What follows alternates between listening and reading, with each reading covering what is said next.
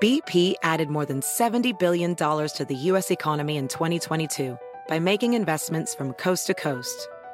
Investments like building charging hubs for fleets of electric buses in California and starting up new infrastructure in the Gulf of Mexico. It's and, not or. See what doing both means for energy nationwide at bp.com slash investing in America. Hacer dinero de manera difícil, como degustador de salsas picantes, o cortacocos, o ahorrar dinero de manera fácil con Xfinity Mobile. Entérate cómo clientes actuales pueden obtener una línea de Unlimited intro gratis por un año al comprar una línea de Unlimited. Ve a es.xfinitymobile.com. Oferta de línea Unlimited gratis termina el 21 de marzo. Aplican restricciones. Xfinity Mobile requiere Xfinity Internet. Velocidades reducidas tras 20 GB de uso por línea. El límite de datos puede variar. Es noticia en NTN 24. Hola, soy Moisés Naim y usted está escuchando una parte de mi programa de televisión.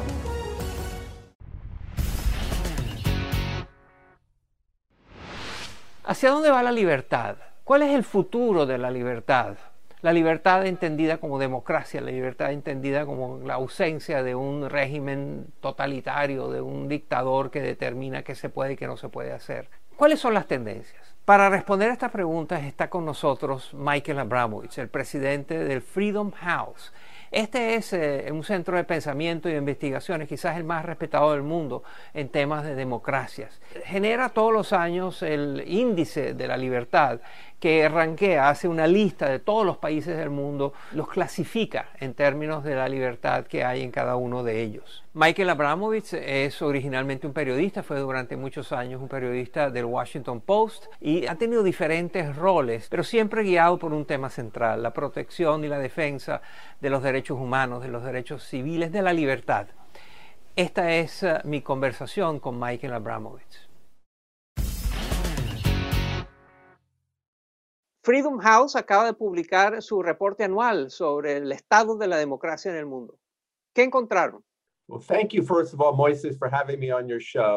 Bueno, en primer lugar, gracias Moisés por recibirme en tu programa. En Freedom House publicamos un informe anual que se llama Libertad en el Mundo, que mide el nivel de derechos políticos y libertades civiles que gozan los habitantes de todos los países en el mundo. Básicamente, investigamos si existen elecciones libres y justas, libertad de expresión y de religión, Estado de Derecho y transparencia, y calificamos a cada país con una puntuación de 0 a 100. Así las naciones más fuertes en términos democráticos, que son normalmente las escandinavas, están cerca del 100, y las peores, como Corea del Norte y Siria, están cerca del 0. Agrupamos a los países en tres categorías, libres, parcialmente libres y no libres. Y este año India pasó de ser libre a ser parcialmente libre.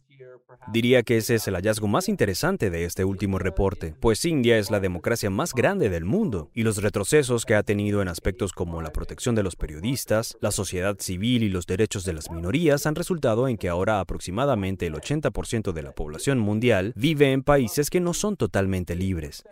Es decir, solo una de cada cinco personas en el mundo vive en un país que protege plenamente sus libertades civiles y sus derechos políticos. Y esa es la cifra más baja que hemos registrado en 25 años. ¿Qué está pasando en América Latina con la democracia? Latin America is very similar to the other continents of the world América Latina es muy similar a otras regiones del mundo. Después de un periodo de auge democrático, vemos que cada año hay más países que están teniendo retrocesos en derechos políticos y libertades civiles que los que están teniendo aumentos en ese ámbito. En las Américas hay 21 países que consideramos libres y 11 que son parcialmente libres. Los tres países menos libres son Cuba, Venezuela y Nicaragua, que durante los últimos 10 años han ido por muy mal camino. Pero hay otros países que están retrocediendo. Creo que es muy preocupante que países como México, justo al sur de los Estados Unidos, se estén deteriorando también. De hecho, este reciente informe demostró que en 2020 el antiliberalismo y el comportamiento antidemocrático se intensificaron en todo el mundo. Eso se debe en gran parte, creo yo, a la pandemia. Freedom House también nos ha alertado sobre una nueva tendencia mundial que ustedes llaman el autoritarismo digital. ¿Qué es eso? Esa es definitivamente una tendencia nueva que ha sido promovida por China. Hace unos 10 años comenzamos a publicar otro informe llamado Libertad en la Red, que evaluaba la libertad de los individuos en Internet. Y en ese momento había muchas esperanzas de que Internet fuera una fuente de libertad para la gente, que promoviera la libertad de expresión y proveyera oportunidades para desafiar a los gobiernos autoritarios. Pero la libertad digital ha ido en la dirección opuesta, y el gobierno chino es probablemente el peor abusador de la libertad de Internet en el mundo. La vigilancia y la censura han sido llevados a extremos sin precedentes en el último año. Una de las tendencias actuales es eh, la internacionalización y hemos visto muchos gobiernos autoritarios exportando represión a otros países. Lo hemos visto en Arabia Saudita, en Rusia, en, África, en otras partes, eh, donde dictadores este, atacan a sus disidentes, a sus críticos, eh, los asesinan inclusive a veces en otros países. ¿Es esta una tendencia mundial? Well, the idea that authoritarian countries will reach beyond their borders bueno, la idea de que países autoritarios van más allá de sus fronteras para atacar a sus disidentes o críticos no es completamente nueva. Pero creo que lo que ha ocurrido es que esa tendencia se ha acelerado y en Freedom House la consideramos una de las más preocupantes del mundo de hoy. Esto lo vemos en países como Rusia, China, Irán, Turquía e incluso en países en los que no solemos pensar como Ruanda. El caso de Jamal Khashoggi, el periodista saudí que fue asesinado en Turquía por el gobierno de Arabia Saudita, es solo la punta del iceberg.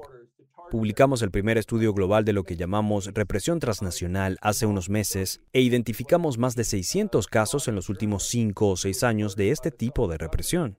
Por cierto, yo mismo fui sancionado por el gobierno chino el año pasado porque Freedom House había estado criticando de manera muy abierta los esfuerzos de China para limitar la libertad en Hong Kong. Cerremos esta conversación con usted dándonos algunas ideas acerca de qué lo hace optimista, qué cosas están andando, eh, marchando en la dirección correcta.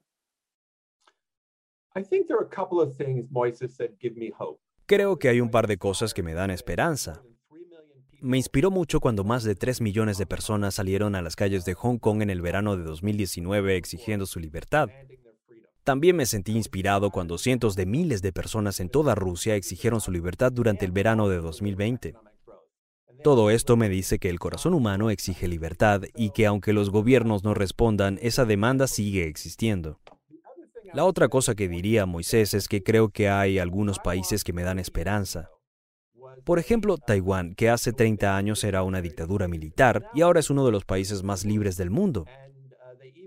Incluso implementaron una ley hace un año más o menos que permite el matrimonio entre personas del mismo sexo. Así que Taiwán me dice que la democracia puede surgir incluso en lugares donde la gente había dicho que no era posible. Y entonces eso es lo que me da esperanza.